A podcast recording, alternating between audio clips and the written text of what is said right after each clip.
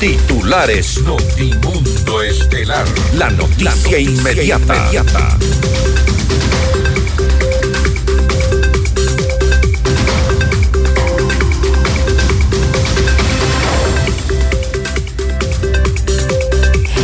El presidente Daniel Novoa confirmó que el aumento del IVA al 15% regirá a partir del 1 de abril.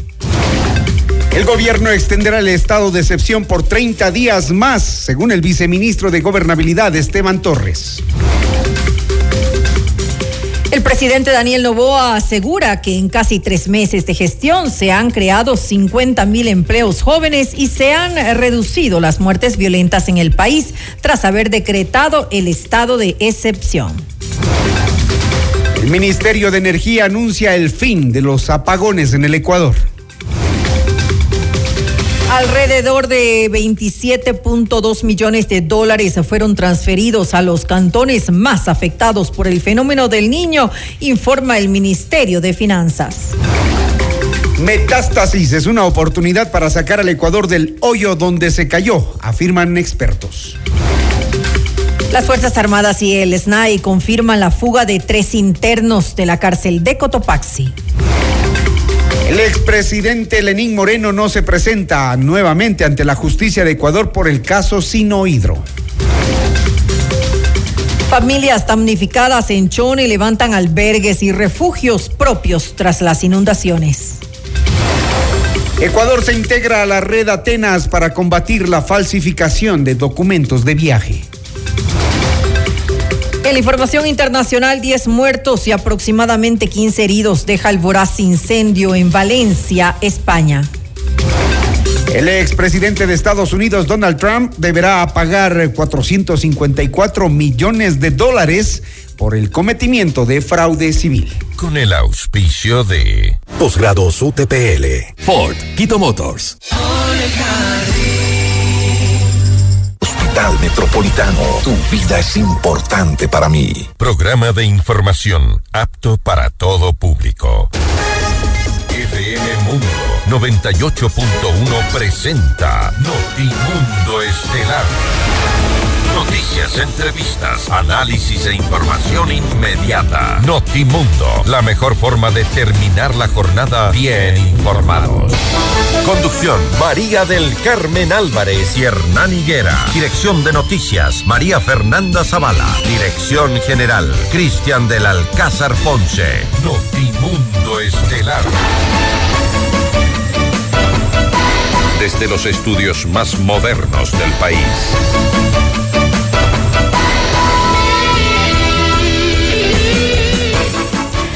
Muy buenas tardes amigos y como siempre gracias por acompañarnos en este espacio informativo. Estamos ya finalizando esta semana, viernes 23 de febrero. Hola Hernán, ¿cómo estás? ¿Qué tal María del Carmen? Saludos cordiales a toda nuestra audiencia dentro y fuera del país que nos sintonizan a través de 98.1 y www.fmmundo.com. Tenemos importantes anuncios del gobierno como la ratificación y la confirmación del aumento del IVA al 15%. Ya les tenemos los detalles. Así es, y también tenemos importantes entrevistas. Revisemos enseguida quiénes van a ser nuestros invitados para esta jornada. Tenemos al economista Larry Yumibanda, presidente del Círculo de Economía de Guayaquil. Hablaremos precisamente de este anuncio y la confirmación del presidente del IVA al 15% y la proforma presupuestaria 2024. También conversaremos con la licenciada Belén Mendoza. Ella es eh, periodista en Manabí de Oromar TV. Hablaremos acerca de la situación de la provincia tras las intensas lluvias que la han afectado. Y en tercera instancia, el licenciado José Flores, coordinador general de INEVAL. Hablaremos de los resultados de la evaluación Ser Estudiante 2023 y se valorará cómo está la educación en el Ecuador. Y para nuestra audiencia en Cuenca, recuerden que Tontimundo es retransmitido por Radio Antena 190.5 FM. Le mantenemos al día. Ahora, las noticias.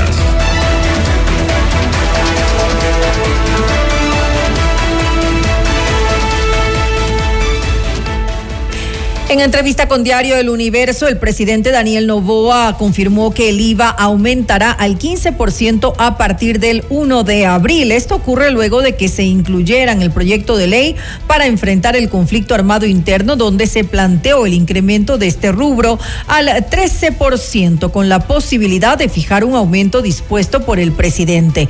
El primer mandatario no precisó hasta cuándo se extendería dicha medida. Sin embargo, sustentó esta disposición en la emergencia que viven varias ciudades de la región costa ante las intensas condiciones invernales. El viceministro de Gobernabilidad, Esteban Torres, señaló que el estado de excepción se extendería por 30 días más para garantizar la seguridad del país en eh, medio del conflicto armado interno. Se va a extender este estado de excepción, Sin el duda. decreto que emitió el presidente. Este momento no vemos. 30 días más. Sí, este momento no vemos otra opción porque sacar a los militares del control de las cárceles sería nefasto luego de lo que se ha logrado. Por eso es importante el respaldo de la ciudadanía en la consulta popular porque tenemos la consulta ya para que permanentemente y sin solo decretos de excepción puedan apoyar los militares en gestiones para que puedan hacer controles permanentes de armas porque el problema se ha visto que están recontraarmados en las cárceles y eh, eh, y eso es lo que esperamos sostener, ¿no? No vemos todavía, muchos dicen, ¿cuál es la fecha de la finalización de la guerra? Uno sabe cuándo empieza, pero jamás se sabe cuándo termina. Y frente a cuestionamientos desde la revolución ciudadana contra la consulta popular, el viceministro Torres enfatizó que no se eliminarán las preguntas relacionadas a temas penales y de seguridad. Es que, a ver, en primer- hay una, hay un primer bloque de seis preguntas que son importantes, que alguien no me diría que Los no de- van a Los de funcionar. seguridad.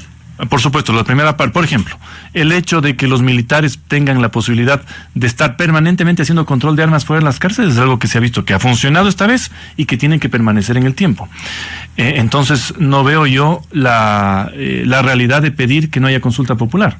Lo otro, nos estamos olvidando las preguntas de reforma constitucional importantes. Si se ha logrado seguridad ahora, es justamente porque los militares están apoyando a los policías en la gestión de los centros penitenciarios. Y esa es una de las preguntas que sale de la propia Asamblea y que nos va a llevar a las unas, además de todos los temas importantes como extradición, como arbitraje, trabajo por horas y por supuesto una muy importante que se pasa por alto, justicia constitucional especializada, para que no haya puerta giratoria de habeas corpus, acciones de protección que beneficien no solo a malos políticos, sino sobre todo a delincuentes. El presidente Daniel Novoa resaltó que tras la aprobación de la ley de generación de empleos, más de 50 mil personas se beneficiaron de esta normativa en los ámbitos de agricultura, servicios administrativos, comercio al por mayor, industrias manufactureras y demás actividades profesionales. También desde que logramos pasar la ley de empleo juvenil, nuestra primera eh, ley reforma tributaria, hemos generado 50 mil empleos jóvenes entre 18 y 29 años, en menos de 60 días. Eso es para mí algo, un indicador importante que estamos cumpliendo y que estamos yendo en el camino correcto. Ahora es mejor negocio contratar a jóvenes, darle la oportunidad a jóvenes. Y hay deducciones tributarias para las empresas que crean en, la juventud. Hemos, se ha reducido el número también de ecuatorianos que están saliendo eh, a buscar suerte a otro lado. Eso también es un indicador importantísimo de que las cosas están mejorando. Por otra parte, el mandatario destacó que la declaración de conflicto armado interno derivó en la reducción de muertes eh, violentas en el país. Con el trabajo valiente y decidido de las Fuerzas Armadas y Policía Nacional, logramos la reducción de las muertes violentas tras la implementación del estado de excepción. La tranquilidad nos permite reactivarnos. El sentimiento y optimismo ha incrementado notablemente en el país. Ya el mundo nos presta atención también. Y el mundo nos ve como una oportunidad, una oportunidad de desarrollo, como un ejemplo. Eso para mí es lo más importante. Cambiar de ser un mal ejemplo en disfuncionalidad de Estado y de violencia a ser un ejemplo en esperanza, en protección al medio ambiente, en protección a la vida y protección a la juventud. Revisamos otros temas. La ministra de Energía, Andrea Arrobo, presentó el denominado mapa solar, que garantizaría el abastecimiento de electricidad en un corto y mediano plazo.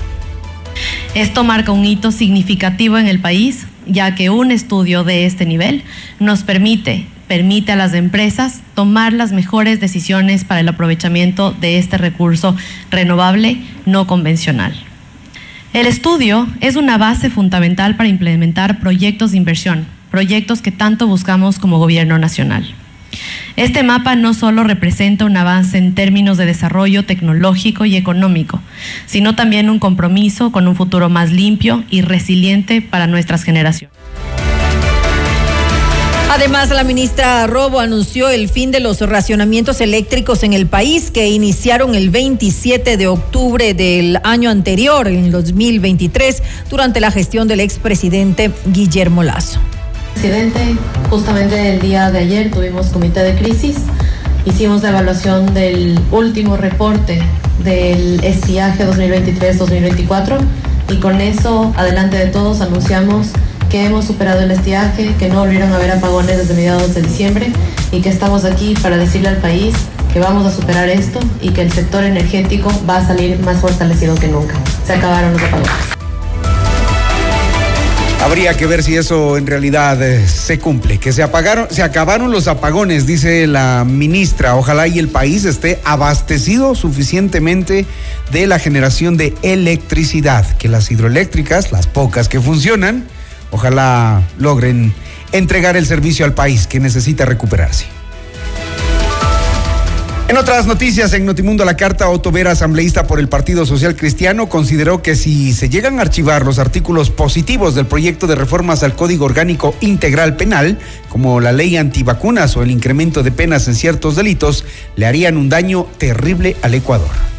En ese sentido, el presidente de la Asamblea tendría que buscar la alternativa para que inmediatamente esto entre a la votación, porque definitivamente que si se analizan y los, los juristas que antes protestaron que la ley no valía o que la ley no servía, que analicen el bloque 1 y el bloque 2, la sección 1 y sección 2, en los que hemos separado para que ellos vean cuáles son los errores que puede haber dentro de esos proyectos de ley, que eso es lo que nosotros vamos a apoyar. Así que lo que esperamos es que el, presidente de la Asamblea eh, convoque nuevamente, porque obviamente si no convoca y pasan 60 días, eso va a tener que irse al archivo. Y eso sí sería una, una acción impresentable de parte de la Asamblea Nacional. Que nosotros le digamos al país, no se trató. Por último, si hay asambleístas que pretenden archivarla o que pretenden no votar por las reformas que son positivas para ir eh, eh, en contra de la lucha, para ir contra la delincuencia, perdón, pues deberíamos votar, ahí lo deberíamos demostrar.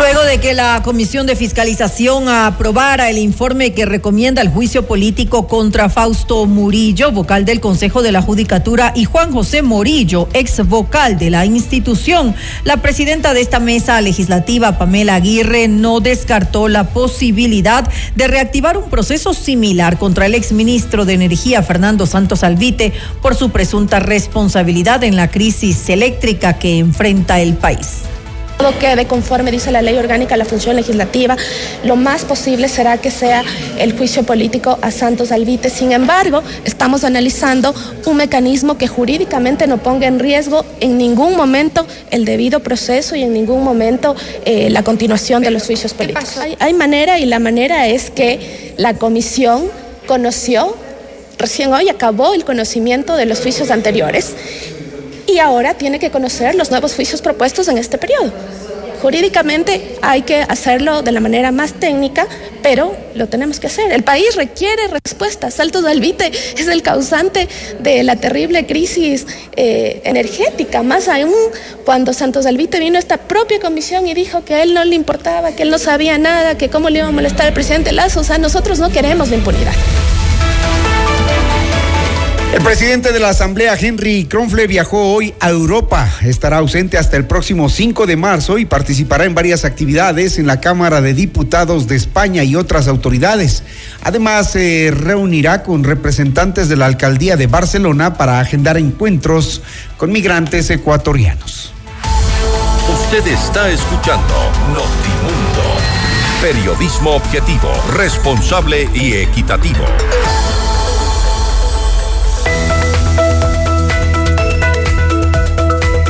Vehículo merece lo mejor. En Forquito Motor se encuentra todo lo que necesitas junto con nuestra asesoría profesional, mantenimientos o repuestos originales, chequeos completos y garantía en absolutamente todo. Y recuerda, no todos los talleres son expertos. Y si tienes un Ford, trátalo como un Ford en Forquito Motors.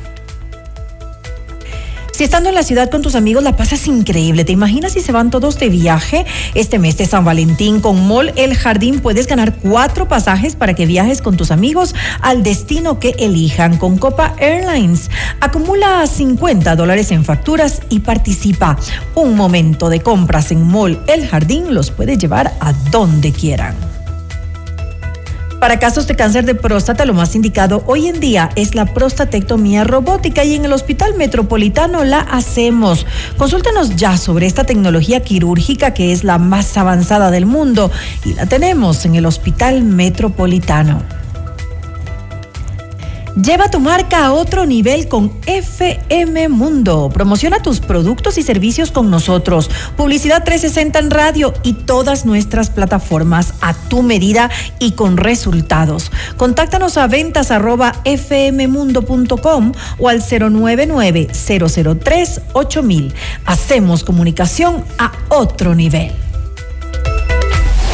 Noticias, entrevistas, análisis e información inmediata. Notimundo Estelar regresa, enseguida. Somos tu mundo, mundo.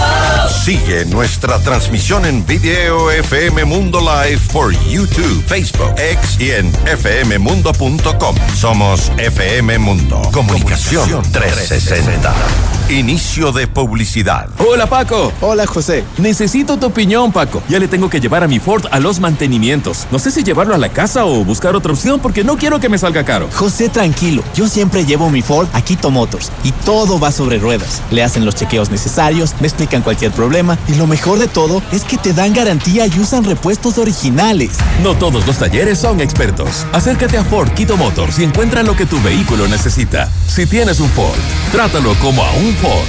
Ford, Quito. Estudia en la universidad con 24 años de experiencia impartiendo estudios de posgrados. Posicionada en el top 10 de las universidades con mayor producción científica del país. Según el estudio World University Rankings, la UTPL garantiza la calidad por su innovador modelo educativo.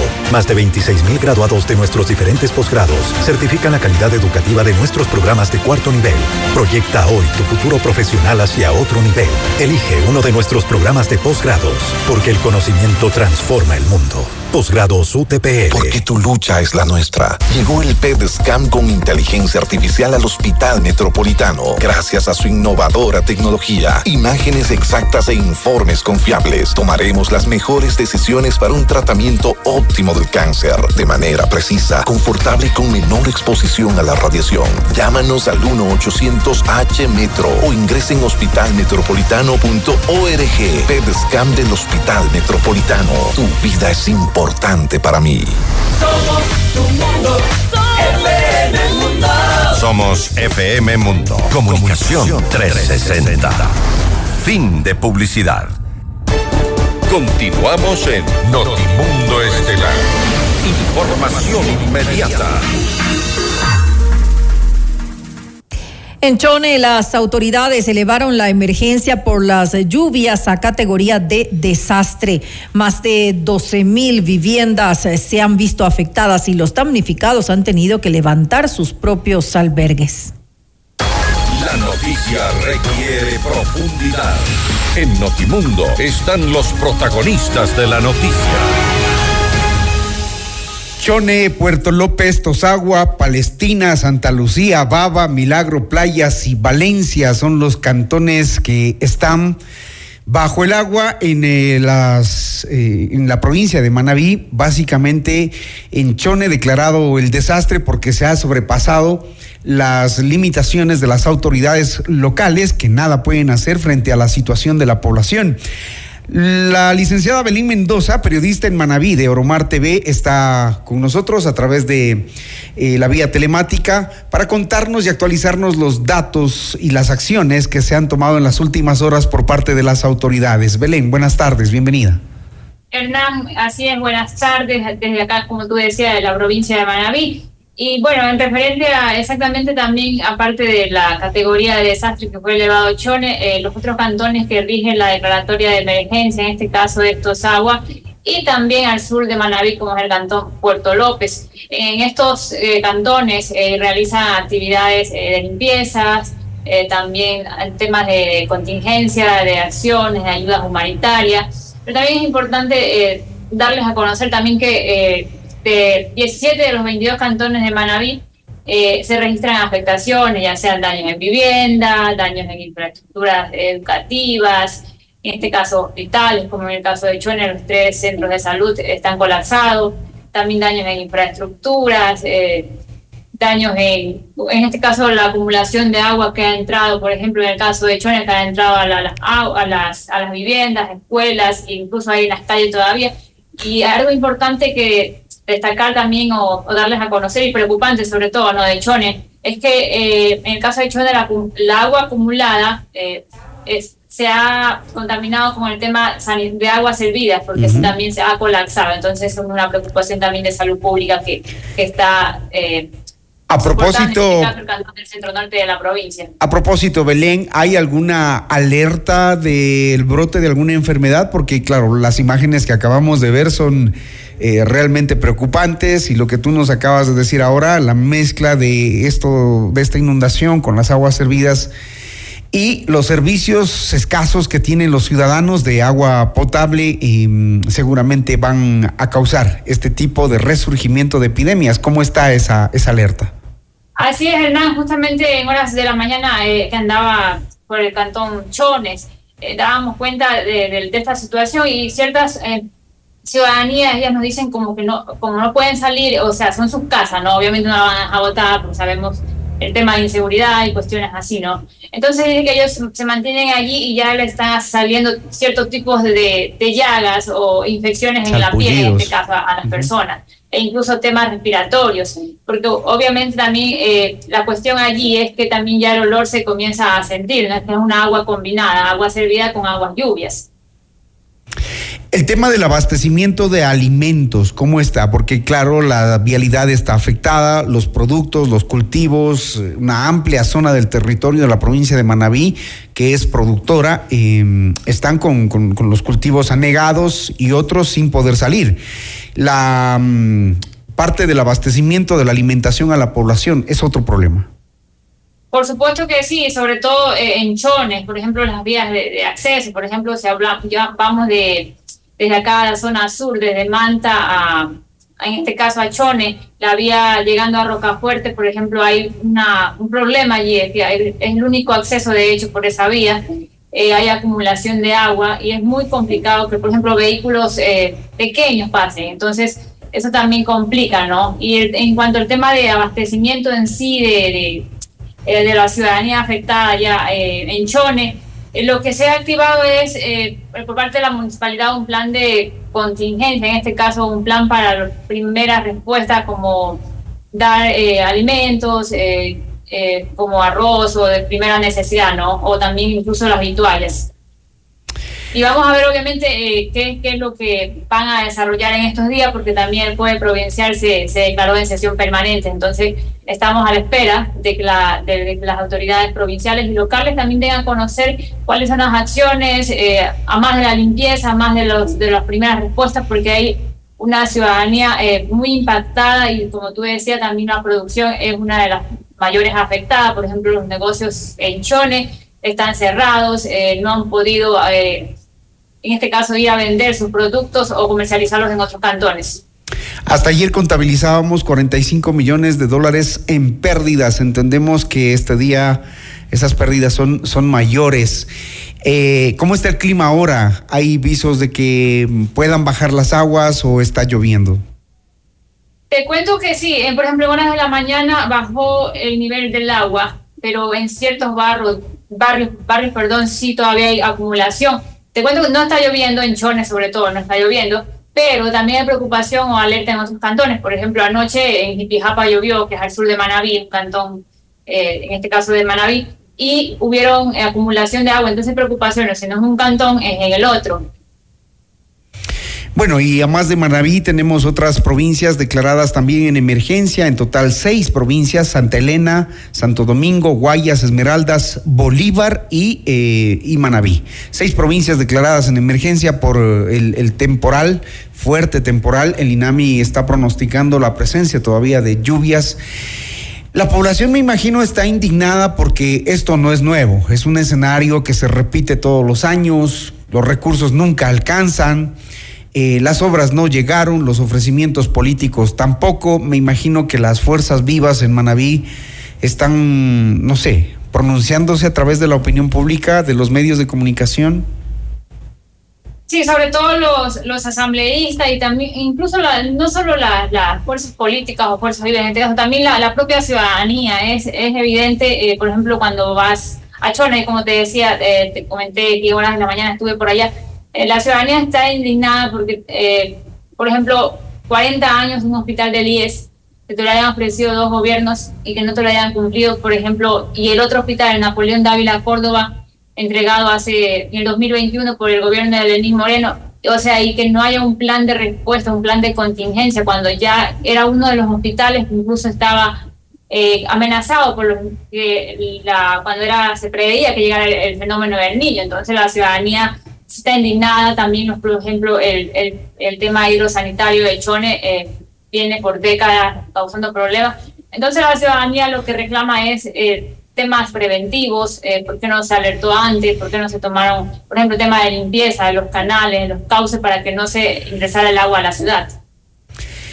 Sabemos y hemos visto también imágenes de um, pacientes de los hospitales que han tenido que ser trasladados a otras ciudades y eso consecuentemente lleva a problemas de traslado también para los, para los familiares y, y el riesgo de las vidas de los pacientes. ¿Esa situación se logró controlar o este día continuó evacuándose a pacientes desde Eh, los hospitales? En el caso de Chone, que son los eh, tres hospitales, en el caso de la Napoleón Dávila Córdoba, el IES y un centro de salud tipo C, eh, que colapsaron, eh, los, eh, los pacientes fueron evacuados hacia hospitales de Puerto Viejo, como las especialidades de Alberto y Ceballos. Eh, también los bebés, los recién nacidos también fueron evacuados 10 aproximadamente del, del, de Napoleón Dávila Córdoba, que no tiene energía eléctrica. En horas de la mañana el alcalde de Chone confirmaba aquello. Y en la tarde ya tienen el servicio, me imagino.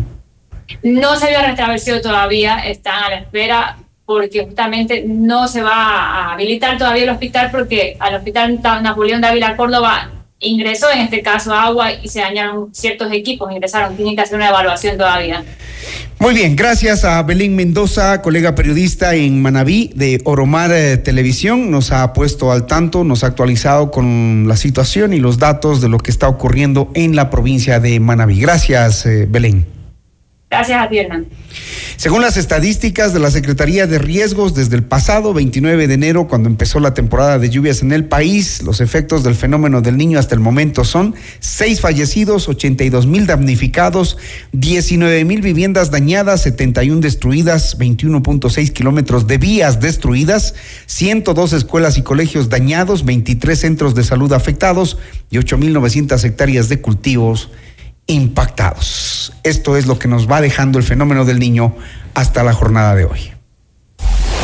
Noticias, entrevistas, análisis e información inmediata. Notimundo Estelar regresa enseguida.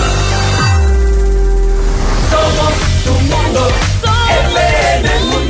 Mira nuestros mejores contenidos. Suscríbete gratis a nuestro canal de YouTube FM Mundo Live. Somos FM Mundo. Comunicación 360. Inicio de publicidad.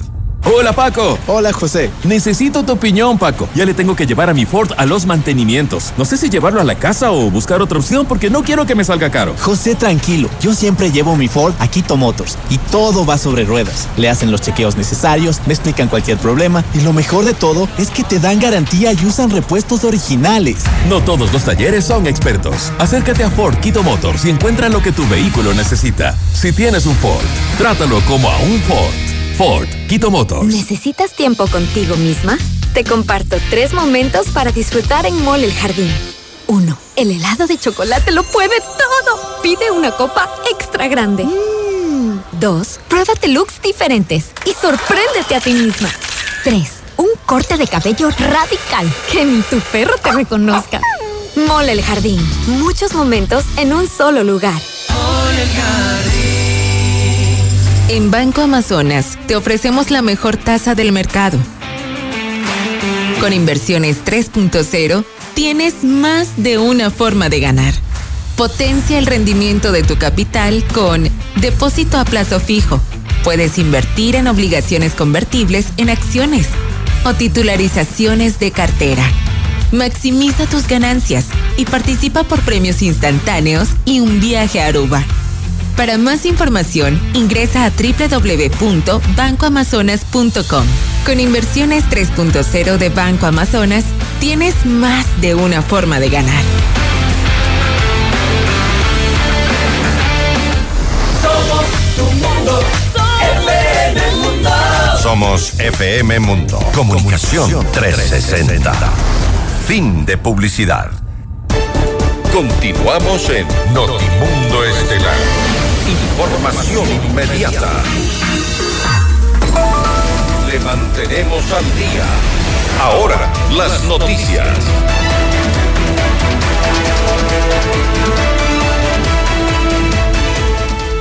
El caso Metástasis develó la infiltración del narcotráfico y el crimen organizado en las más altas esferas del poder y aunque hasta el momento son 39 los procesados, la Fiscalía General del Estado adelantó que próximamente más involucrados serán vinculados a la causa. En decisiones con Francisco Rocha, la abogada penalista Paulina Araujo afirmó que esto sucedió por la falta de control del Estado en varias áreas. Mire que el caso Metástasis ha sacado a la luz una problemática, es más, nos permite entender muchas de las cosas que vivimos el día a día. Personas condenadas que no se entiende por qué les dan beneficios penitenciarios y nunca les han cobrado la reparación integral. Lo conversábamos con el caso del señor Fito. Si usted se da cuenta para que él se haya ido, nadie lo encuentra hasta ahora. ¿Cómo, qué condiciones de privilegios tenía? En los centros de privación de la libertad, ¿qué le dice? Que el Estado no ha cumplido su rol. El Estado ha fallado como tal en sus varios eh, organismos públicos que debían velar por prevenir el delito. No lo han hecho. Ya cuando se da el delito no hay un procesamiento igual a todos y con la misma dureza.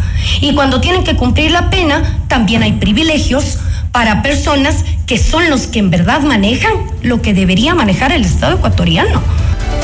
Asimismo, Paulina Araujo criticó las reformas al Código Orgánico Integral Penal. Señaló que es indispensable que las penas para los operadores de justicia que colaboran con el narco marquen precedentes en el país. También señaló que el correísmo pretendía aprobar en la Asamblea Nacional algo que a su criterio pretendía buscar impunidad. Hay cierto grupo que sabe dónde está el verdadero poder en el ámbito penal, que quieren hacerse las normas a la carta y no con miras en favor del país. Los problemas no, del por país, supuesto no. que no. Es tener una ley que beneficie a los míos. Porque el COIP nació así.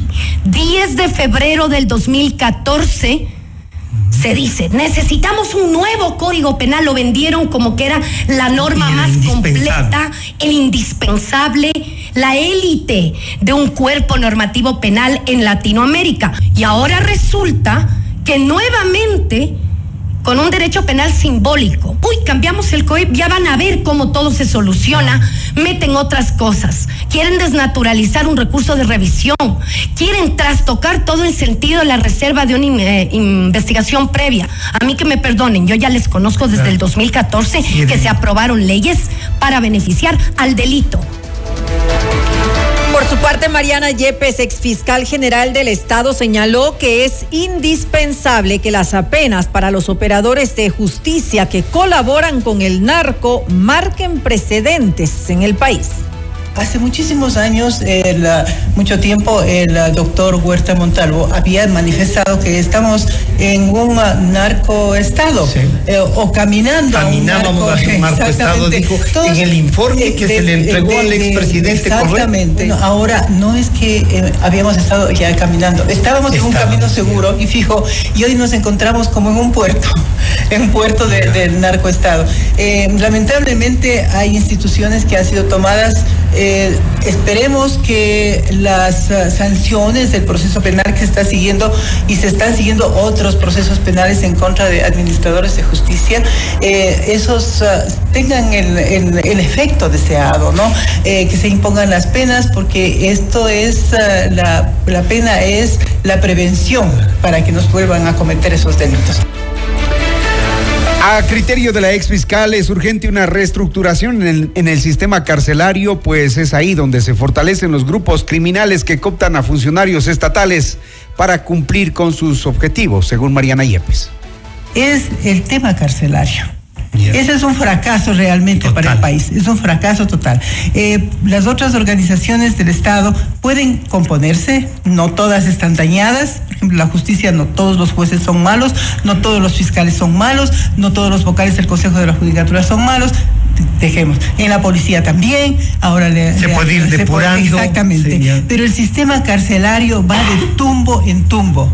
Eh, no nos olvidemos que como una solución en el correísmo se hicieron unas cárceles disque modernas, pero demasiado grandes e incontrolables, claro. ¿no? Y uno de los problemas, quizás el hecho que con buena intención inicialmente era procurar una mediación, ¿no? Yeah. Y entonces entraron algunos personajes a mediar con los delincuentes, ¿no? Y desde ahí surge panas. la relación entre el, el Ramírez, el que uh -huh. era director de las cárceles del, del sí, sistema penitenciario, Teresnay, surge con, la, con Noreros y compañía. Para Cristian Zurita, periodista y ex candidato presidencial, el caso Metástasis todavía deja muchas preguntas sin respuesta y es algo que deberá ser esclarecido y sancionado por las autoridades. Otra de las preguntas es cómo estos llamados eh, grupos sociales que en un momento eh, pues encontraron eh, un camino y un acuerdo con el gobierno, sobre todo el de Corea, como fueron los nietas, ¿sí? Los Leandro, King, Leandro Norero era uno de los líderes de los nietas, o los Latin Kings, ¿sí?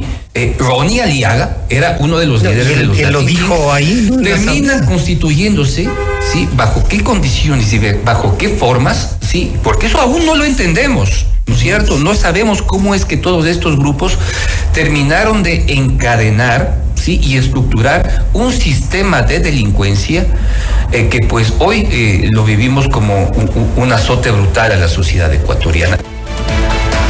Finalmente, Zurita resaltó la importancia de que desde varios sectores se tome una postura firme para superar el crítico momento que atraviesa el Ecuador.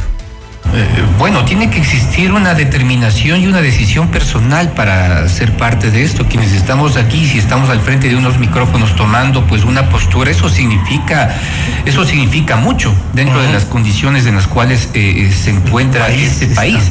Eh, tal vez la voz cantante y, y en primera línea está, está la prensa, por eso es que tiene tantos problemas, ¿no? claro. por eso tiene tantos problemas, eh, pero además tiene sus propios conflictos y sus propios eh, pecados. O sea, y hemos visto que la, las nuevas todo, plataformas sí. cooptadas ya por el narcotráfico, en las cuales existen voceros de ellos, lo que de alguna manera encontramos como uno de los grandes amenazas es esto, la construcción de las nuevas narrativas a través del mundo digital en los cuales ellos tienen una presencia o pueden ser cooptados. Este es un fenómeno o un hecho social eh, que pues hay que combatirlo con fuerza y eso solo se puede hacer con una narrativa de determinante desde lo ético y desde los valores republicanos. Vamos a un corte. Usted está escuchando Notimundo. Periodismo objetivo, responsable y equitativo.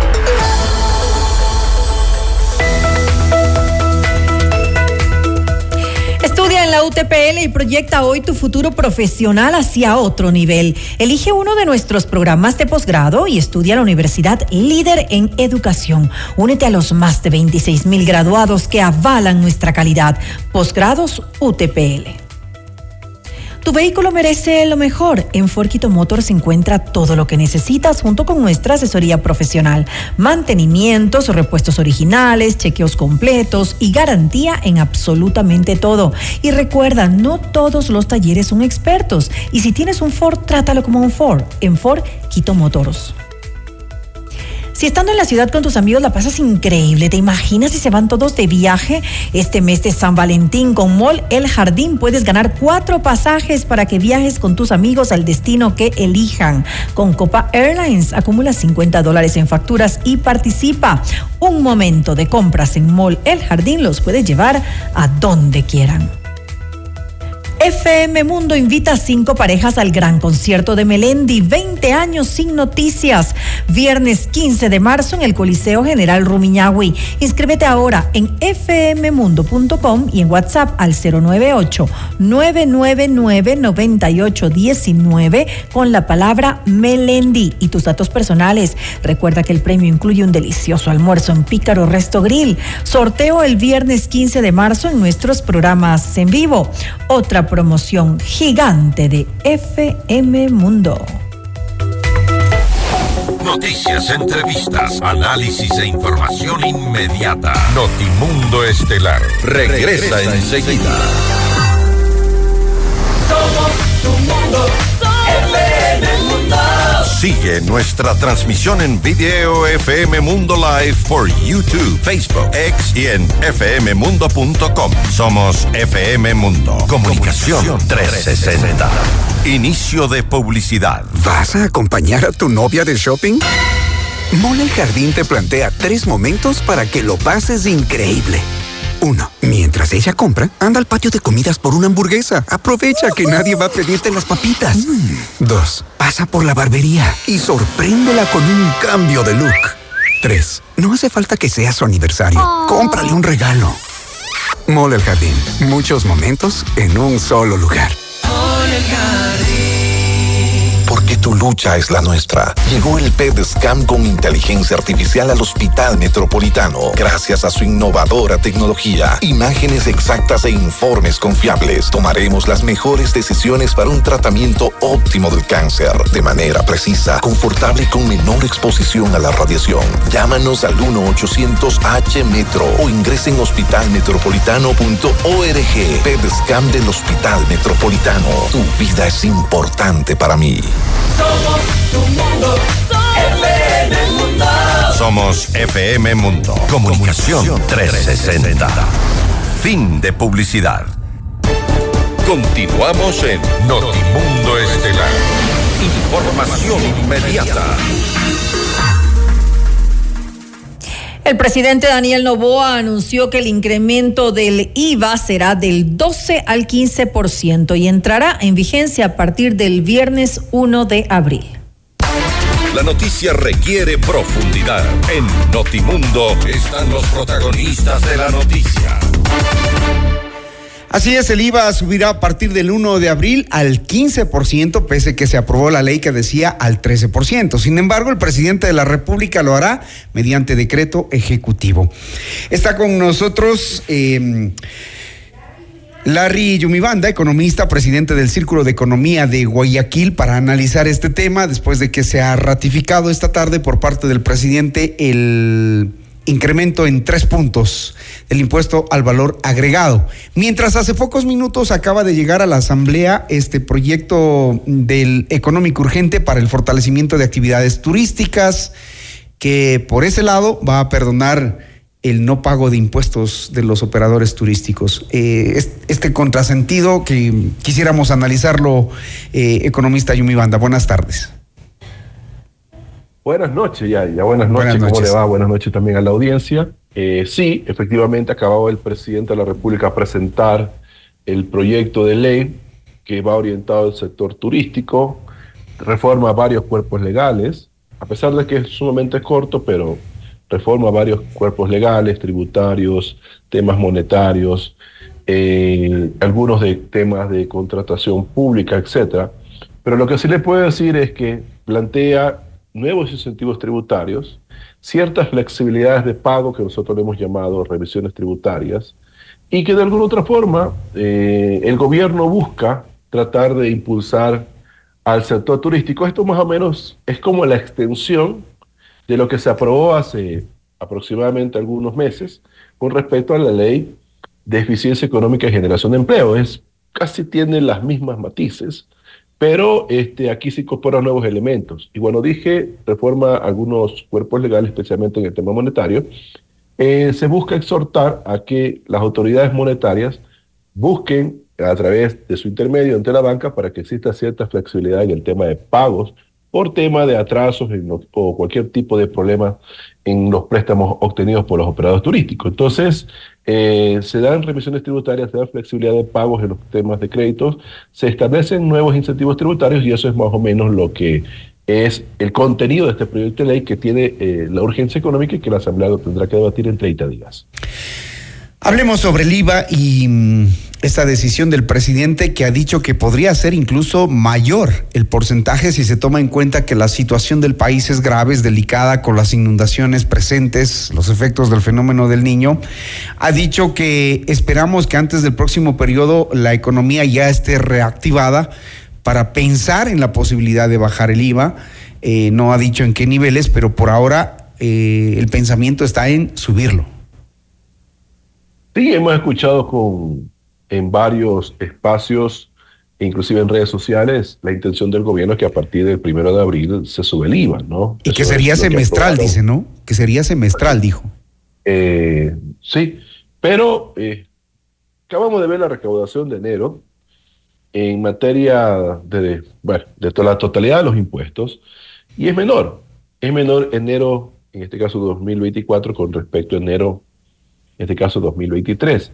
En la proforma presupuestaria se estipula menos recaudación tributaria. Obviamente el gobierno ha sido muy claro en que no ha puesto el tema del incremento del IVA en esta proforma presupuestaria. Pero si adicionalmente a eso hay una proyección de crecimiento económico del 0.8% que se viene a la baja, esto viene arrastrándose desde hace algún tiempo atrás.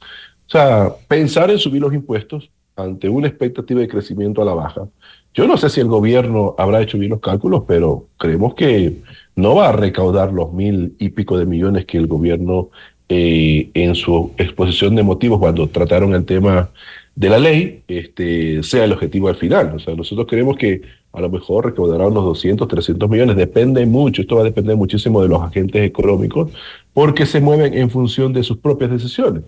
Entonces, ojalá no genere esto evasión tributaria. ¿A qué me refiero con evasión tributaria? A que la gente busque comprar productos sin pagar, sin facturar. Y eso puede ser una de las cosas que al final puede repercutir al momento de el gobierno querer impulsar una mayor recaudación subiendo el IVA. Ahora, para evitar que eso suceda, la evasión, usted señala que sería necesario que implementar más ajustes operativos, control por parte del servicio de rentas internas. Lastimosamente eso lleva a eso. Entonces, eh, acuérdese que con el gobierno también de Guillermo Lazo eh, se cambió la forma de pagar el tema del impuesto a la renta. Entonces, se baja los gastos deducibles y automáticamente la gente de otra forma generó eh, que busquen su propio beneficio tratando de pagar menos impuestos. Y eso al final se vio en la recaudación tributaria del año 2023, que prácticamente eh, fue insuficiente para las necesidades que necesitaba el gobierno el año pasado. Entonces, ahora vamos a ver, lo que sí le puedo decir es que la población no estaba de acuerdo en subir el IVA. De acuerdo a las últimas mediciones, no estaba de acuerdo. Estaba de acuerdo con el aumento en otros impuestos, pero no en el IVA. Porque sencillamente la gente sí comprende estos temas. Porque sabe que cuando suben los precios de los combustibles, automáticamente suben todos los bienes.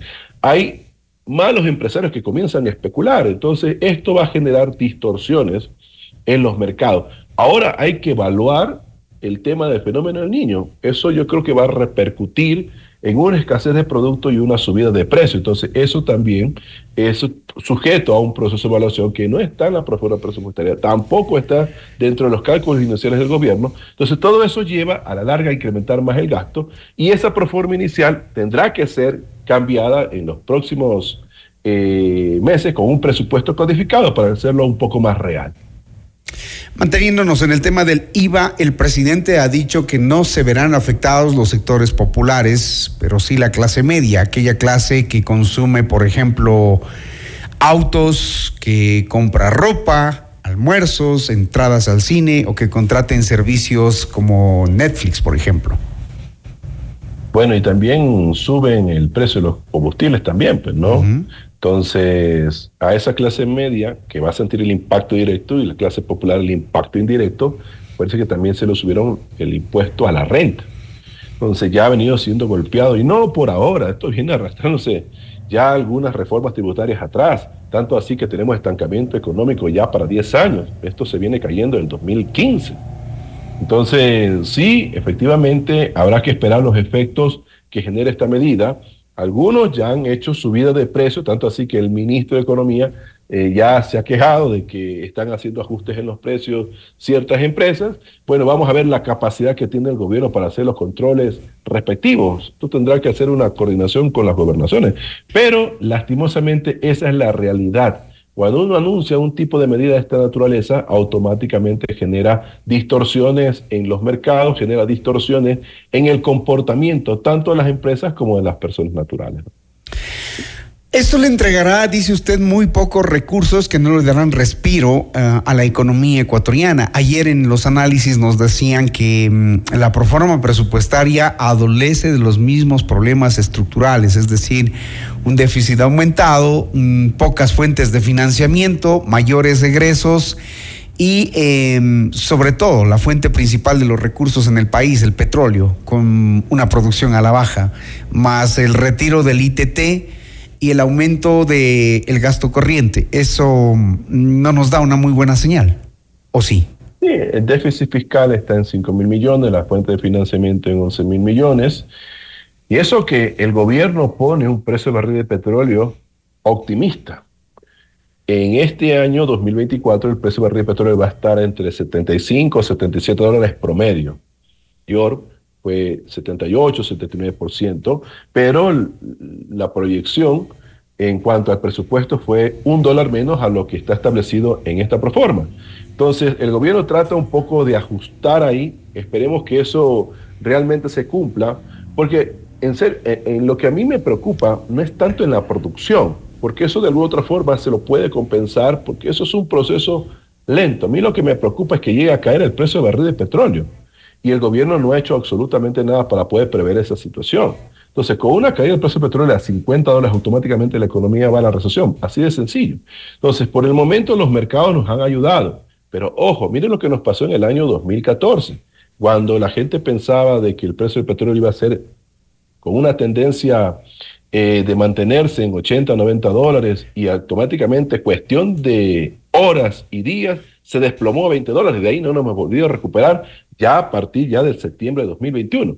Pero eso es lo que ha presentado el gobierno. Por eso es que al final, ya cuando se plantea el debate al nivel de la Asamblea Nacional, se van a denotar un sinnúmero de falencias. Hay una de las que nosotros hemos eh, eh, eh, visto, que por ejemplo en los egresos no permanentes de la proforma presupuestaria, especialmente en la categoría de bienes de larga duración, durante los históricos de las últimas cinco proformas ha sido 600 millones.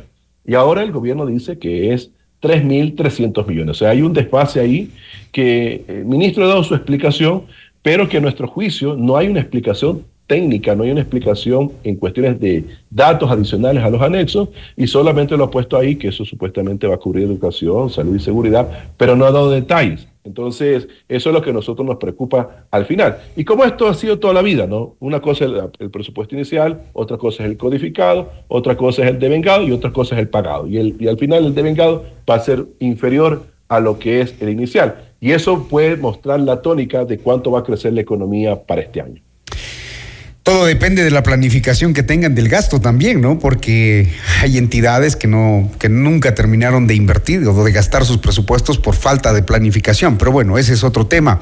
Otra de las preocupaciones que nos deja el tema de la proforma presupuestaria, digo, nos deja porque hemos venido analizando la situación del Instituto Ecuatoriano de Seguridad Social, por ejemplo, que se señala cuya crisis se va a ahondar en el 2024 porque precisamente no recibe lo que el IES necesita. Y ese sí es un problema estructural y social. Ponen 3 mil millones de dólares en el presupuesto y casi nunca lo cumplen. Pero adicionalmente en la misma forma presupuestaria ponen casi 5 mil millones de dólares que se va a financiar con deuda interna. Y cuando hablamos de financiamiento de deuda interna, específicamente tiene que ser con bonos, que a lo mejor lo canalizan a través de la banca privada, pero la mayor parte, el grueso, va a ir destinado a justamente prestarle al BIES. Entonces, en el gobierno de Guillermo Lazo siquiera prestó al BIES aproximadamente 3.600 millones de dólares en el periodo que duró. Entonces, yo creo que eso va a ser la tónica ahora porque en cuestiones de endeudamiento externo no está clara la película. Nos ponen una cifra de aproximadamente unos 6.500 eh, millones de dólares, pero no dicen con qué instituciones. No dicen con qué instituciones. Entonces, como nosotros hemos dicho, el papel aguanta todo. ¿Y esto qué va a ocasionar? Lo que le ocasionó al gobierno de Guillermo Lazo al, prácticamente el año pasado pronostica fuentes de financiamiento por aproximadamente 8 mil millones de dólares, pero aproximadamente consiguen 5 mil. Y eso hace que, por ejemplo, los presupuestos nunca se puedan ejecutar al 100%. Y eso es lo que va a pasar en este gobierno porque no ha sido transparente, o sea, no hemos visto, hemos revisado todos los anexos y no existe detalle a detalle de cómo va a conseguir el financiamiento, externo especialmente, interno ya más o menos sabemos por dónde va, pero eso puede hacer que a la larga eh, eh, la fuente de financiamiento del cierre del 2000, en este caso 24, sea menor a lo presupuestado. Daniel Novoa ha mostrado, em, digamos, decisión en la toma de algunas medidas eh, económicas que otros gobiernos no se atrevieron a tomar. El, el IVA es uno de esos ejemplos. Pero con los montos más fuertes no hay una, una decisión. El tema que se ha discutido en las últimas semanas, que es el de los subsidios, que según la proforma presupuestaria le cuesta al Estado 7.800 millones de dólares. Sí, hay algunas distorsiones ahí y en materia de subsidios ojalá se empiece con dos componentes que nosotros hemos sido recurrentes en, informar, el gas industrial y el diésel industrial. Ojalá eso sean a través de mesas técnicas con el sector empresarial. Igual el sector empresarial ha recibido incentivos tributarios desde siempre. Entonces, yo creo que es el momento ahora sí de comenzar a sincerar ciertos tramos de los subsidios especialmente porque en el diésel hay diferentes tipos de diésel, pero especialmente el diésel industrial que podría entrar en un proceso ahora sí de sinceramiento de precios. Eso por un lado. Usted acabó de mencionar en la pregunta anterior sobre el tema del seguro social. O sea, es una, es prácticamente, es insostenible. O sea, son 3 mil millones de dólares en el presupuesto, que al final este, tendremos que entrar, o sea, yo creo que la discusión va a ser muy fuerte al interior de la Asamblea del tema de cómo va a estar manejado el Seguro Social y el Banco de los Afiliados. Ojalá que las nuevas reformas le permitan al seguro, aunque yo soy muy cauto en este tema, porque hay que hacer algunas otras reformas también, como una especie de estudio actuarial actualizado para conocer la real situación del Seguro Social, pero ojalá que la nueva administración, en donde sea prácticamente conformada con su directivo, con los dueños del seguro, que son los afiliados y los jubilados, realmente le den un norte pero tiene que entrar en un proceso de delegación de su administración para que sea eficiente. Entonces, hay que buscarle rentabilidad al seguro y con eso ir saliendo paulatinamente de ese 40% que es insostenible. Entonces, subsidio a los combustibles, focalización y entrar a transparentar la seguridad social, generando la rentabilidad también para ir saliendo de ese 40% e ir organizando un poco de mejor manera el presupuesto y ya no estar planteando más endeudamiento porque de hecho la deuda es de aproximadamente 80 mil millones de dólares. Con esta eh, nueva proforma a lo mejor se dispare un poco más. Bueno, en economía hay muchas cosas por poner en orden y en cuenta, porque mientras se sube el impuesto para unos, a otros se les va perdonando los intereses y las deudas y otorgando mayores plazos para pagarlas. Entonces, si no hay una cultura tributaria en la que todos nos incluyamos de una manera rigurosa, para empujar todos al Estado y no que se beneficien unos pocos y otros tengan el perdón de las deudas, pues así el país no sé hasta dónde pueda caminar. No sé si usted coincide con eso, economista Yumi Banda, ya para terminar. Yo sí coincido con eso, inclusive hay devolución de IVA para las aerolíneas que compran combustible. O sea, yo creo que hay que hacer un sinceramiento de toda la parte tributaria y tratar un poco de generar recursos en algunos temas que todavía el gobierno no ha hecho una acción eficiente. Ojalá tenga el mismo ímpetu en lo que tiene que ver con seguridad. Me refiero específicamente con la evasión fiscal, que es más o menos 4% del PIB, según el Servicio de Rentas Internas, y con respecto también al gasto tributario, que es más o menos 6 mil millones de dólares, que puede haber ahí una especie de mejoramiento para las finanzas del Estado de aproximadamente el 1%. Entonces, son temas que todavía están, eh, no se toman en consideración por parte del Ejecutivo, y esto ya se ha venido hablando hace mucho tiempo atrás, pero que son prácticamente necesario, sin perjuicio de entrar a una reingeniería, una reestructuración de Petroecuador, porque también es una entidad que maneja anualmente 7 mil millones de dólares y que nadie sabe lo que están haciendo. Nadie fiscaliza hasta hoy. ni siquiera los últimos estados financieros han sido totalmente auditados. Con eso nomás le puedo contar la situación de, de Petroecuador. Dejémosle ahí esas cifras al gobierno y esos problemas cuyas decisiones son urgentes y necesarias. Es ahí donde también se debe apretar, sin duda. Gracias, economista Larry Yumibanda, presidente del Círculo de Economía de Guayaquil. Muy gentil por atender esta entrevista. Buenas noches y buenas noches a la audiencia. Buenas noches, muy gentil. Seguimos con más. Noticias, entrevistas, análisis e información inmediata. Notimundo Estelar. Regresa, enseguida. Somos tu mundo. mundo. Sigue nuestra transmisión en video FM Mundo Live por YouTube, Facebook, X y en fmmundo.com. Somos FM Mundo. Comunicación 360. Inicio de publicidad. Estudia en la universidad con 24 años de experiencia impartiendo estudios de posgrados. Posicionada en el top 10 de las universidades con mayor producción científica del país, según el estudio World University Rankings. La UTPL garantiza la calidad por su innovador modelo educativo. Más de 26 mil graduados de nuestros diferentes posgrados certifican la calidad educativa de nuestros programas de cuarto nivel. Proyecta hoy tu futuro profesional hacia otro nivel. Elige uno de nuestros programas de posgrados, porque el conocimiento transforma el mundo. Posgrados UTPL. ¿Vas a acompañar a tu novia de shopping? Mole el Jardín te plantea tres momentos para que lo pases increíble.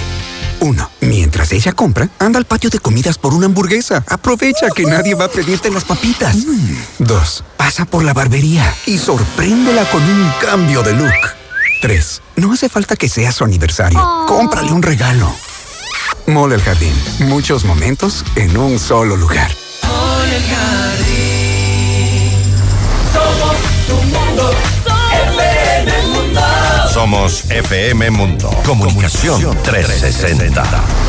Fin de publicidad. Continuamos en Notimundo Estelar. Información inmediata.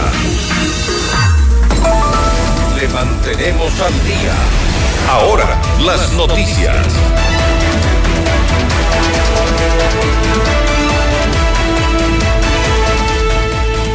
El expresidente Lenín Moreno no se presentó ante la justicia ecuatoriana por segunda ocasión en el marco del caso Sino Hidro.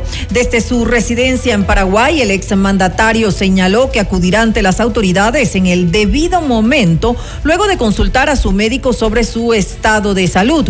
Moreno es acusado de participar junto con su esposa Rocío González por un presunto cohecho que habría implicado sobornos valorados en aproximadamente 70 millones de dólares.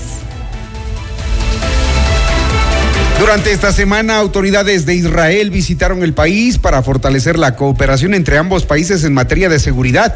Representantes del Ministerio de Defensa, Fuerzas Armadas y Policía israelíes participaron en reuniones con instituciones homólogas de Ecuador para abordar eh, temas relacionados a la lucha contra el narcotráfico. A través de un comunicado, la Embajada de Israel en Ecuador enfatizó Israel es líder mundial en tecnología de seguridad y defensa y está preparado para cooperar con Ecuador en lo que sea necesario para enfrentar el terrorismo, dijo. El Pleno del Consejo de Participación Ciudadana y Control Social designó a Merck Benavides como vocal suplente del Consejo de la Judicatura. El actual funcionario fue juez de la Corte Nacional de Justicia y presidente de la Sala de lo Laboral. Además, se ha desempeñado como defensor público, ministro fiscal distrital del Carchi y de Imbabura. Esto ocurre días después de que Solanda Goye se principalizara como vocal de la institución tras la renuncia de Javier Muñoz al cargo. En otras noticias, 15 integrantes de la organización terrorista Los Lobos fueron detenidos en la parroquia La Esperanza, provincia de Los Ríos, en un operativo de las Fuerzas Armadas. De acuerdo con las autoridades, los sospechosos estarían implicados en los delitos de extorsión y secuestro en la zona. Luego de su captura, eh, se decomisaron tres carabinas, un revólver, radios de comunicación, 210 dosis de droga y cámaras de videovigilancia. Alrededor de 100 kilos de cocaína fueron decomisados en Machala, en la provincia de El Oro, que pretendían ser enviados a Bélgica. El operativo fue encabezado por la Fiscalía y la Unidad de Inteligencia Antinarcóticos en coordinación europea de la policía. El Ministerio Público dispuso la práctica de diligencias relacionadas al reconocimiento del lugar donde se dio la incautación y las pruebas preliminares de campo. Desde este viernes 23 de febrero, Ecuador se integra a la red Atenas, que es parte del programa de cooperación entre la Unión Europea y América Latina, Eurofront, y que busca detectar y combatir la falsificación de documentos de viaje. En Notimundo al Día, Víctor Suárez, inspector jefe de la Policía Española y delegado de Eurofront, señaló que con esto se podrá fortalecer la lucha contra la inseguridad en el país a través del intercambio de información con países socios es una ventanilla para consultar, como decía antes, la falsedad documental. Es luchar contra los documentos falsos. Nosotros sabemos que alguien que porta un documento falso ha cometido, está cometiendo o va, a cometer, un ilícito penal. No sabemos qué tipo de ilícito penal, pero nadie va por la calle ahora mismo a trabajar o va a hacer una gestión personal con un pasaporte, con una cédula de identidad falsa en su bolsillo. Si lo está haciendo es porque quiere eludir el control documental. Y en este caso, el, el cruce fronterizo, que es el objetivo de Eurofront. La idea del punto de la red Atenas es crear puntos locales en los países socios, como citaba antes. La red Atenas a día de hoy está eh, conformada por Ecuador, Colombia, eh, el Perú, eh, Paraguay y Argentina. Y como noticia le daré que en el día de ayer firmó Bolivia el señor director del programa Eurofront, con autoridades ministeriales y en presencia del embajador de la Unión Europea en La Paz, firmaron la incorporación de Bolivia. Esto indica que la red está creciendo y hoy inauguramos el primer punto en Sudamérica, en Latinoamérica, en el Ecuador. Las Fuerzas Armadas confirmaron la fuga de los internos Víctor L., Adán A. y Kevin J. de la cárcel de Cotopaxi. Luego de este hecho se activaron los protocolos de investigación y búsqueda en conjunto con la policía y el SNAI para dar con la ubicación de los reos y lograr su recaptura. Por su parte, la autoridad penitenciaria presentó la denuncia en la Fiscalía para investigar las causas y determinar los responsables de la evasión de los reos del establecimiento carcelario.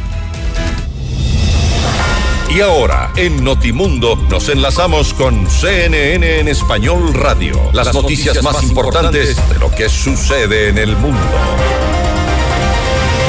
Así es, desde el Centro Mundial de Noticias de CNN actualizamos la información del mundo.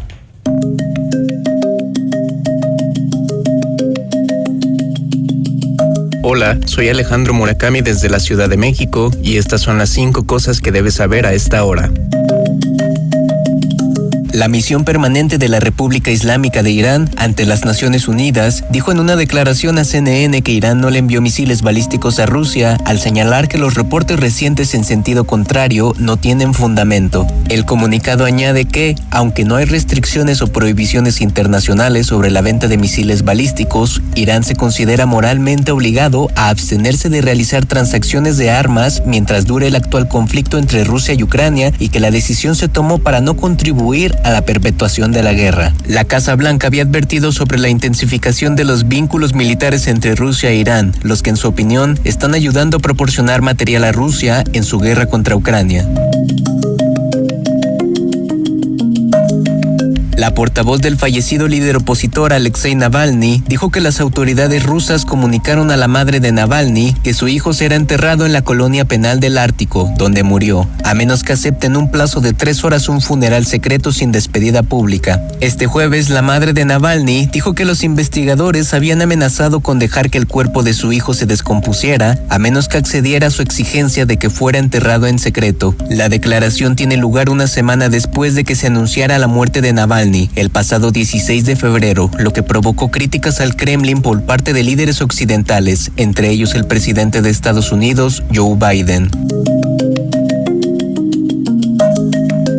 La Universidad de Georgia informó este viernes que una persona sospechosa fue arrestada en conexión con la muerte de un estudiante en el campus de esa casa de estudio en Athens. El arresto fue realizado por el Departamento de Policía de la universidad, que señaló en el mismo comunicado que a este momento no hay indicios de que siga en pie alguna situación de riesgo relacionada con este caso.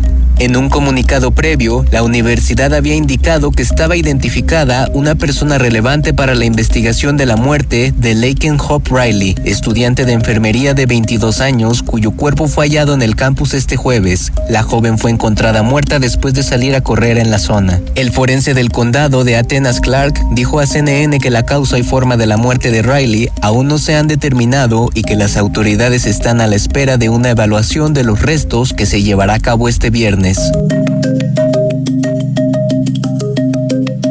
La Cámara Baja del Parlamento de Alemania votó este viernes a favor de legalizar el cannabis para uso recreativo limitado para adultos, luego de un largo debate sobre los pros y los contras de permitir un acceso más fácil a esta droga. Unos 407 legisladores alemanes votaron a favor del nuevo reglamento, 226 votaron en contra y 4 se abstuvieron. Según la nueva legislación, los adultos pueden cultivar hasta tres plantas para consumo privado y a partir del primero de abril se les permitirá poseer a la vez 50 gramos en casa y 25 gramos en público. La medida convierte a Alemania en el tercer país de Europa en legalizar la droga para uso recreativo, lo que elimina el cannabis de la lista oficial de sustancias prohibidas.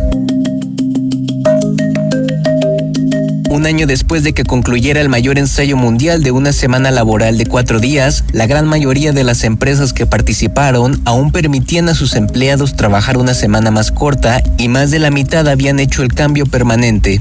Durante seis meses, entre junio y diciembre de 2022, los trabajadores de 61 organizaciones en el Reino Unido trabajaron el 80% de sus horas habituales, es decir, cuatro días a la semana, con el mismo salario a cambio de comprometerse a entregar el 100% de su trabajo habitual.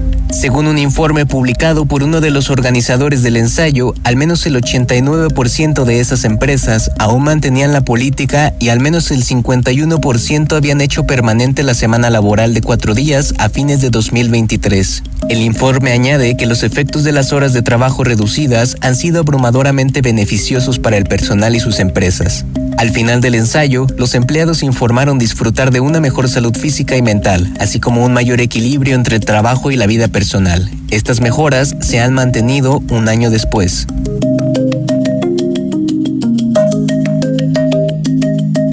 Eso es todo en esta edición de CNN 5 Cosas. Para más información sobre estas historias y conocer las últimas noticias, siempre puedes visitar cnne.com diagonal 5 Cosas. Desde la Ciudad de México, les informó Alejandro Murakami. Sigan conectados e informados a través de cnne.com.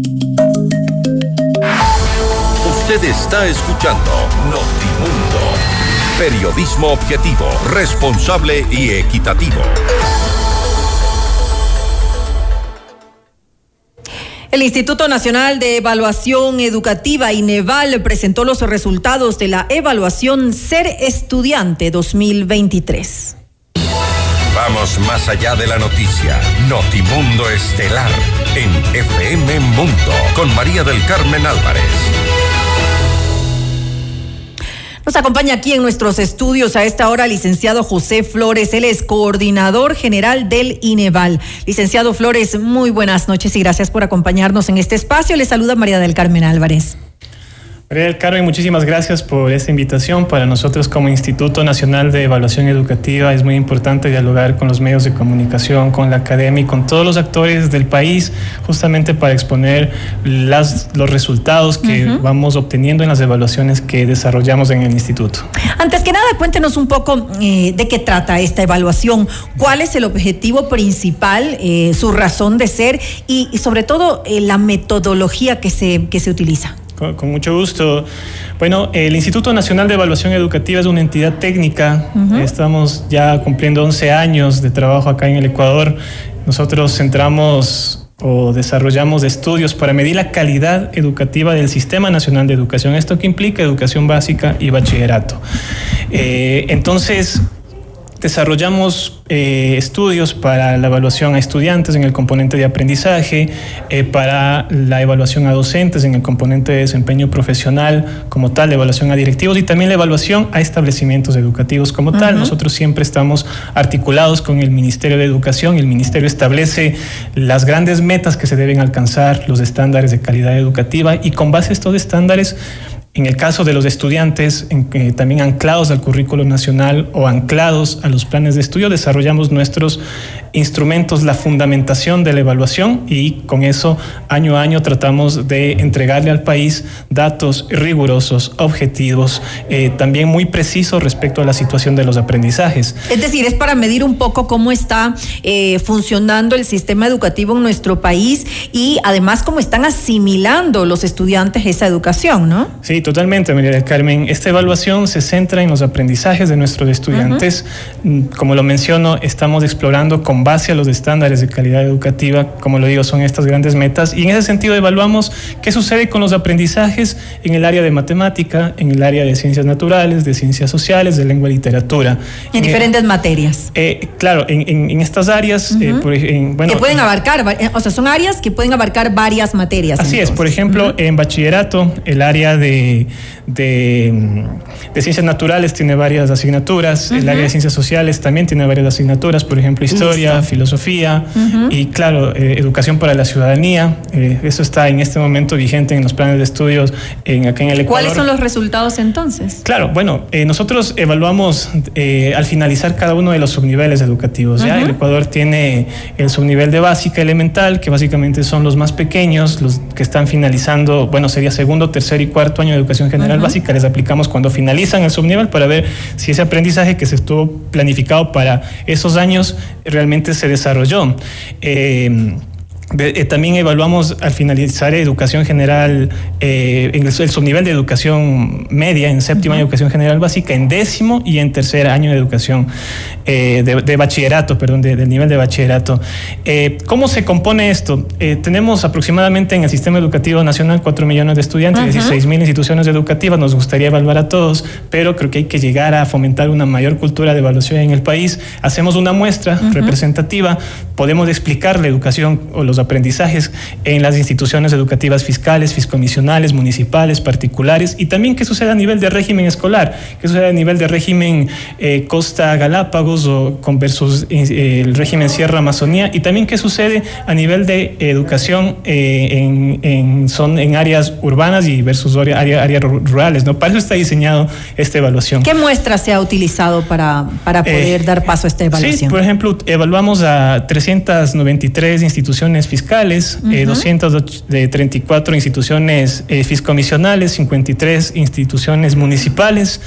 Eh, en municipales tenemos eh, o evaluamos sobre todo acá en el Distrito Metropolitano de Quito que congrega la mayor parte de, de educación municipal acá en el país. Existe, podemos hablar de un, subsistema y eh, 404 instituciones particulares, un total de 1084 instituciones y 36 mil estudiantes evaluados. Listo. ¿Y cómo- cuáles fueron los resultados en esta evaluación eh, que se ha dado? Eh, Conocemos que ha habido alguna mejoría con respecto al año eh, 2022, sin embargo, eh, ¿2022 o 2023? 2022, porque estamos 2022. evaluando el 2023. Ajá, estamos Perfecto. Entonces, con respecto al año 2022 ha, ha habido cierta mejoría, pero igual estamos en crisis en, en- en- en la educación en nuestro país. Sí, bueno, antes de la pandemia, antes del 2020, ya los resultados tanto de evaluaciones nacionales como de evaluaciones internacionales nos establecían algunos retos eh, para trabajar acá en el Ecuador, en, estas cuatro áreas que menciono, ¿no? Sucede, viene la pandemia, los aprendizajes caen con un año de impacto en la pandemia, caen más con dos años de impacto de la pandemia y para el año, eh, para el tercer año que podemos llámalo después de la pandemia, empezamos ya a ver cómo ya se estabiliza esta caída de los aprendizajes. Así, por ejemplo, nos gustaría mencionar que los más pequeñitos, por ejemplo, en el área de matemática, obtuvieron 676 puntos y este año, en el 2023, eh, lo mejoraron dos puntos, 678 puntos. ¿Qué quiere de- decir esto? Nosotros establecemos una escala de medición que va de los 400 puntos hasta los 1000 puntos. Si el estudiante se acerca a los 1000 puntos, quiere decir que está desarrollando aquellas habilidades y también está desarrollando aquellos conocimientos que están establecidos en el currículo nacional. Por habilidades me refiero, por ejemplo, en el área de matemática que les comentaba, al razonamiento lógico matemático que está dentro del área de matemática como tal, ¿ya? El, área, el tema de resolución de problemas de la vida cotidiana utilizando sumas, restas. Entonces, mientras más se va acercando a los mil puntos, los estudiantes van adquiriendo de mejor forma aquellos aprendizajes que están establecidos en el plan de estudios o en el currículo nacional, por llamarlo así. Nosotros establecemos una medida en los 700 puntos. ¿Qué significa los 700 puntos? Que si un estudiante alcanza eso, eh, desarrolla aquellos aprendizajes básicos o aquellos aprendizajes mínimos que necesita para ejercer de forma eh, responsable su ciudadanía en obligaciones, en derechos. Es decir, este sería el nivel el mínimo. Ese es el nivel, mínimo, de competencia. Nivel mínimo de competencia lo llamamos, ¿ya? Que está relacionado con aquellas habilidades y esos conocimientos mínimos para el ejercicio pleno de la ciudadanía. Entonces, ¿qué miramos? Si miramos una fotografía general a nivel país, eh, vemos que estamos en relación al año anterior acercándonos a esos mínimos, ¿sí? Pero todavía no logramos llegar a esos Ni mínimos. siquiera llegamos al mínimo. Claro, por ejemplo, vuelvo aquí, eh, los estudiantes que finalizan los 10 años de educación general básica, que están en décimo, alcanzaron 703 puntos, es decir, superaron un poquito el mínimo de competencia en el área de matemática. ¿sí? Son aspectos importantes de mencionarlos, ya, porque sí se ve algunas mejoras significativas. Pero en general podemos hablar que necesitamos establecer eh, procesos de mejora en el sistema educativo, ya que se centren en que primero alcancemos los mínimos. Un paso siguiente que sigamos, sigamos acercándonos hacia eh, niveles de calidad y de excelencia también, que es tan necesario para el desarrollo de un país. Eso eh, he comentado datos generales, ¿no? Pero también tenemos un tipo de reportería porque también tenemos estudiantes que han superado los 700 puntos. Tal vez cuando vemos los datos generales no logramos ver esas experiencias concretas o instituciones educativas también que superan esos 700 puntos. Esto es, eh, no los presentamos así los datos porque no está diseñado para eso. Nosotros no queremos comparar, queremos dar una fotografía, retroalimentar al sistema educativo para establecer aquellas líneas de mejora. Para eso está creada esta evaluación. Ahora, eh, ¿cuál sería la causa de esto? Porque eh, es importante analizar el por qué no eh, los estudiantes no llegan a ese, a- ni siquiera a ese, a ese nivel mínimo de, de competencia que se requiere. Tal vez porque quienes imparten la educación no lo hacen de forma adecuada, no están lo suficientemente preparados, porque también tiene mucho que ver con quienes están enseñando a los niños, ¿no? Sí, o sea, eh, esto lo hemos presentado al Ministerio de Educación, lo hemos dialogado ya con, también con universidades, con institutos superiores, vamos a seguir profundizando el análisis de las causas, pero nosotros hemos mostrado, por ejemplo, resultados en cuarto año de educación general básica, sigo con el ejemplo de los más pequeños, siete de cada diez estudiantes no alcanzan el nivel mínimo de competencia en lengua y literatura, y este mismo número, siete de cada diez niños no alcanzan el nivel mínimo de competencia en matemática, ¿ya? Veamos un poco las causas acá nos gustaría hacer como este análisis eh, que tiene que, que- que es multi- multicausal, ¿no? Por ejemplo, eh, cómo se genera en las escuelas un ambiente eh, propicio de buen relacionamiento. Nosotros aplicamos también encuestas de factores asociados que nos explican el contexto. Le preguntamos al estudiante si se siente satisfecho con sus amigos. Por ejemplo, a los chiquitos, los estudiantes que se sienten satisfechos con sus amigos tienen mejor desempeño que los estudiantes que reportan que no se sienten. Es decir, el relacionamiento, se debe trabajar en aula también ese tipo de, de habilidades. Hay una influencia entonces Claro, del relacionamiento una- que tienen con sus Exacto. compañeros. ¿Cómo se siente un estudiante? ¿Qué tan satisfecho con la escuela se siente? Mm, también, Ya, si está identificado, no está identificado. Los estudiantes que se sienten identificados y satisfechos con sus escuelas tienen mejor desempeño. Por ejemplo, en elemental, 669 puntos los que se sienten satisfechos. más versus motivados, tal vez. 651 puntos. Exacto, la motivación es un elemento importante, clave para el desarrollo de los aprendizajes. ¿Qué tan satisfechos se sienten con su familia? Ya, este es un elemento que más eh, significancia tiene al momento de analizar los resultados? Los más pequeñitos, 669 puntos los que se encuentran satisfechos, 643 puntos los que se encuentran nada satisfechos. Entonces, la familia, la escuela, los pares son eh, elementos importantes a trabajar en el ambiente escolar para que un estudiante pueda alcanzar los aprendizajes esperados, ¿no? Eh, el involucramiento de la familia ese es uno de los mensajes importantes que hemos dado este año en el lanzamiento de resultados. Por ejemplo, si las familias eh, en el tiempo libre dedican un espacio para leer con, con el estudiante. Eso también es una práctica tan importante en el área de lengua y literatura, en bachillerato, los estudiantes, los más grandes que reportan que si leen con su familia, tienen 680 puntos versus 673 puntos de los estudiantes que no reportan haber leído o tener un espacio de lectura con su familia. Por eso eh, tienen que involucrarse más en la educación de sus hijos. Nosotros esto, como lo menciono, lo hemos dialogado el día miércoles con el ministro de Educación. Él también en el plan que ha establecido de, en el plan nacional de, educación que lo presentaba el día de ayer en el Colegio Juan Montalvo, mencionaba que es tan importante que que haya una corresponsabilidad de toda la sociedad para eh, la mejora de los aprendizajes, que efectivamente en la escuela se cuide, pero también el vecino de la tienda de la escuela pueda también ser un elemento que favorezca al desarrollo de los aprendizajes. Ahora, la inseguridad, ¿tiene alguna, de alguna, de alguna manera eh, eh, influye en esto? Claro, influye. Si un niño se siente tranquilo, si un niño se siente seguro, si un joven de igual forma se siente eh, motivado, ¿ya? va a tener mejores de, mejor desarrollo, mejor asimilación de sus habilidades, sus conocimientos. Veamos los datos. Les preguntamos a los estudiantes si hay actos de vandalismo en su contexto próximo escolar. Los estudiantes que reportan que sí tienen actos de vandalismo, eh, tienen un desempeño en lengua y literatura de 663 puntos y los que no reportan un acto de vandalismo tienen eh, un desempeño de 676 puntos, 13 puntos de diferencia significativos, ya que efectivamente dan cuenta y muestran la importancia de que hay que considerar tranquilo. Definitivamente. Bueno, debemos finalizar por una cuestión de tiempo, lamentablemente, esta entrevista licenciado Flores, pero rápido ya para cerrarla, eh, recomendaciones. ¿Cuáles son las recomendaciones que se dan al, al gobierno, a las autoridades responsables? Sí, bueno, el Instituto de Evaluación Educativa, a partir de, la autonomía técnica, administrativa, financiera que tiene, tiene un rol muy importante en el Ecuador. Nosotros pensamos que todos los resultados eh, son coordenadas que nos guían, que nos orientan, que nos dicen dónde hay que ajustar, eh, que hay que mejorar. En ese sentido hemos mencionado tres cosas. Primero, ir hacia un aprendizaje de calidad. Debemos recuperar ese debate. Y algo importante es que en el Plan Nacional de Desarrollo volvemos a tener un indicador que dé cuenta de la calidad educativa en el país aprendizaje también inclusivo y seguro.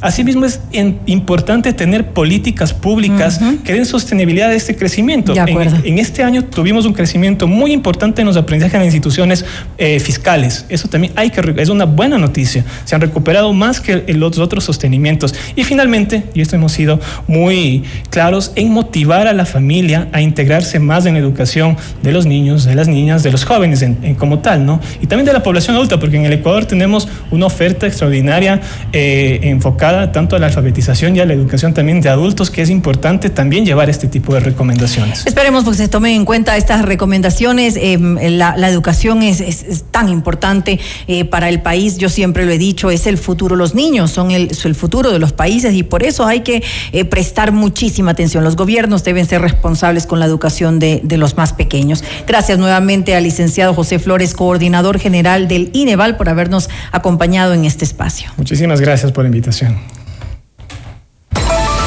Le mantenemos al día. Ahora, las noticias.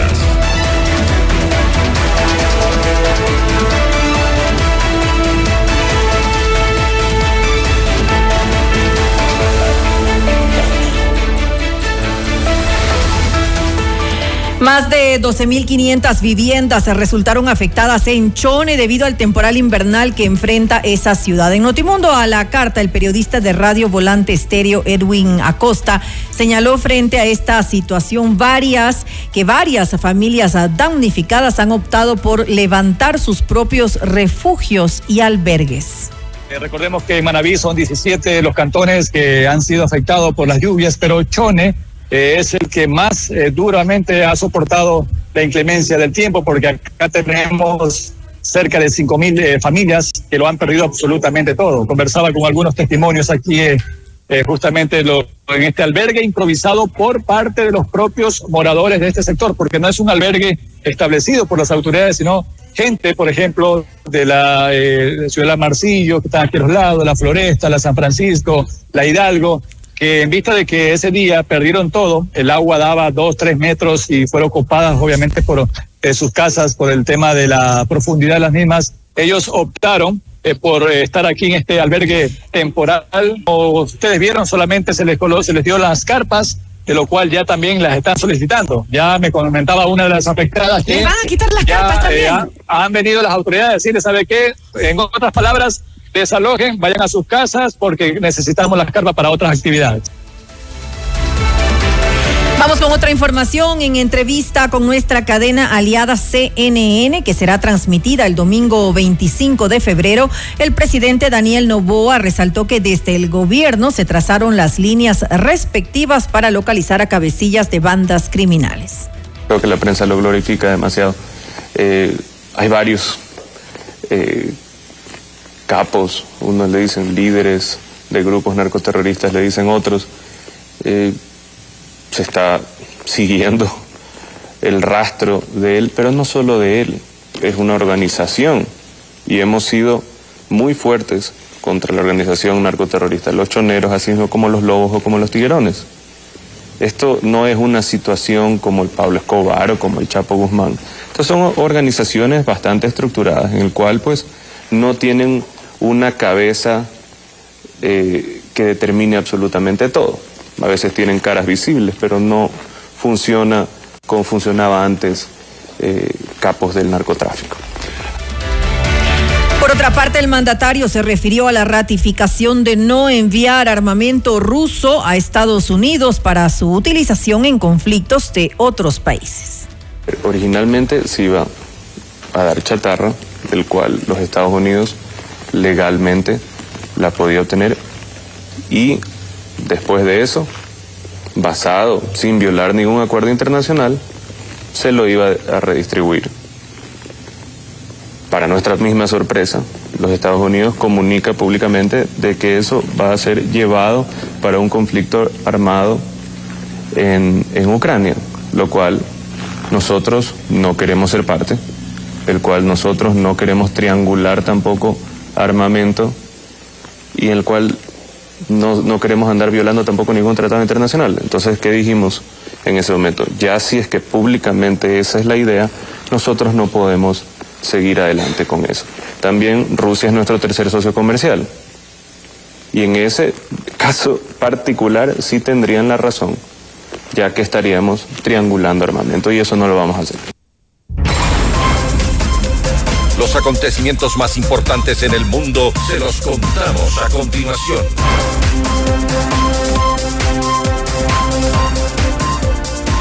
El expresidente de Estados Unidos, Donald Trump, deberá pagar 454 millones de dólares tras ser declarado culpable de fraude en el caso civil que presentó la fiscal general de Nueva York, Leticia James. Una vez realizada la notificación, el exmandatario cuenta con 30 días para presentar la apelación. El juez a cargo del caso emitió también una prohibición para que Trump y sus familiares puedan ejercer un cargo en cualquier entidad comercial de Nueva York durante varios años. Presidente de México, Andrés Manuel López Obrador, se pronunció este viernes luego de revelar información personal de una de las corresponsales del diario The New York Times en el marco de una investigación que realizaba el medio por el apoyo que habría recibido el mandatario de bandas delictivas en su campaña electoral en el año 2018. El primer mandatario aseguró que su autoridad moral y política está por encima de la protección de datos que establece la legislación mexicana. Escuchemos. ¿Sabía el presidente o miembros de su gobierno sobre una investigación reciente? No, porque es falso lo que sostiene. En caso de que sea la primera vez que escuchan de esto, ¿qué opinión les merece?